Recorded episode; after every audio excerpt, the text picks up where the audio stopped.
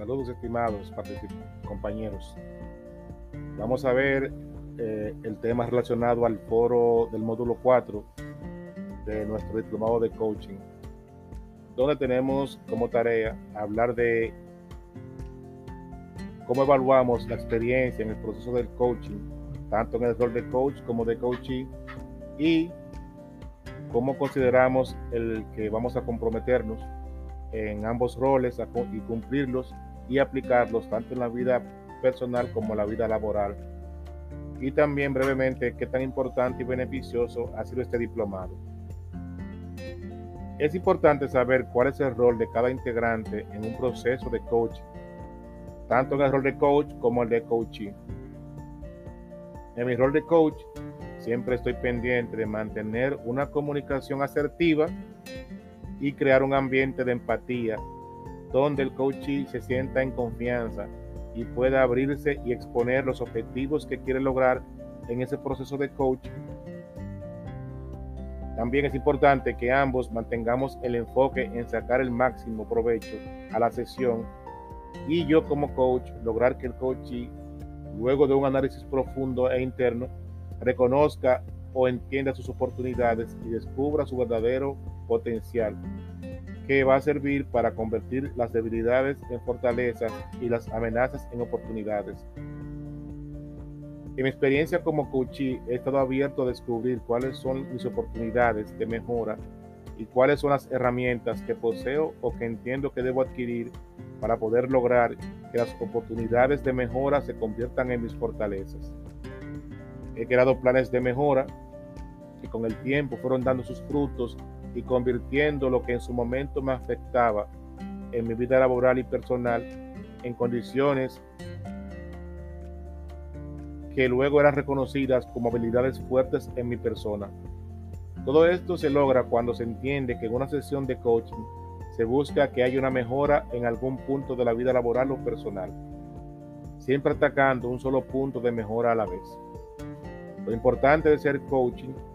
es que se aprende a entender que utilizando esta herramienta de la manera apropiada, tanto por parte del coach como del coachee, se puede lograr cambios muy importantes que es el objetivo final de la sesión.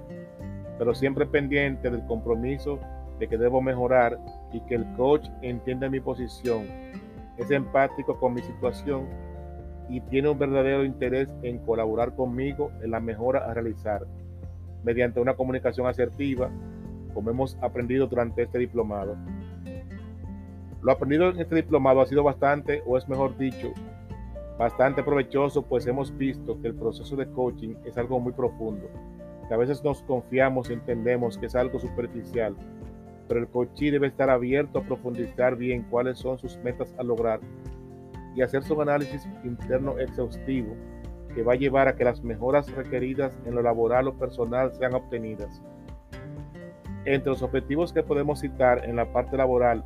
es que en mi rol de líder de grupo se presentan muchas ocasiones en las que hay que hacer de manera informal sesiones de coaching, pero ya con herramientas y estrategias aprendidas en este diplomado, se puede llevar a cabo en una sesión que va a lograr que el coachee conozca sus fortalezas interiores y busque sus propias soluciones a los problemas o mejoras a solucionar en la sesión. Mi rol como líder va más allá de simplemente dar órdenes, sino que el enfoque debe ser lograr que cada uno de mis colaboradores conozca su potencial, sepa explotarlo y aplicarlo tanto del ámbito laboral como personal, ya que muchas veces simplemente con decir que se debe mejorar podemos entender que hemos completado ese proceso y no aplicamos las herramientas probadas como funcionales para que los cambios esperados sean obtenidos. También hemos visto cuál es mi compromiso como coach durante la sesión de coaching para fines de mejora o para que el coach pueda crecer internamente en la organización a través de nuevos aprendizajes para conocer su verdadero potencial.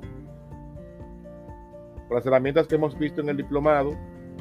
las lecturas, los diferentes formularios, yo como coach entiendo cuál es mi rol dentro del proceso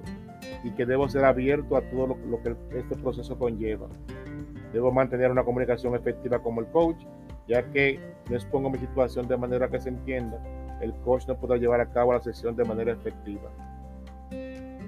La empatía, asertividad, comunicación efectiva son herramientas vitales en el éxito de la sesión de coaching y la responsabilidad principal es el uso apropiado de estas herramientas. Solo queda agradecer a nuestra facilitadora Arlete por el material brindado y por el soporte durante los módulos del diplomado, especialmente las videollamadas, y a los compañeros que con sus aportes, los foros, en los podcasts y en los mapas mentales e infografías han hecho grandes aportes al contenido del diplomado.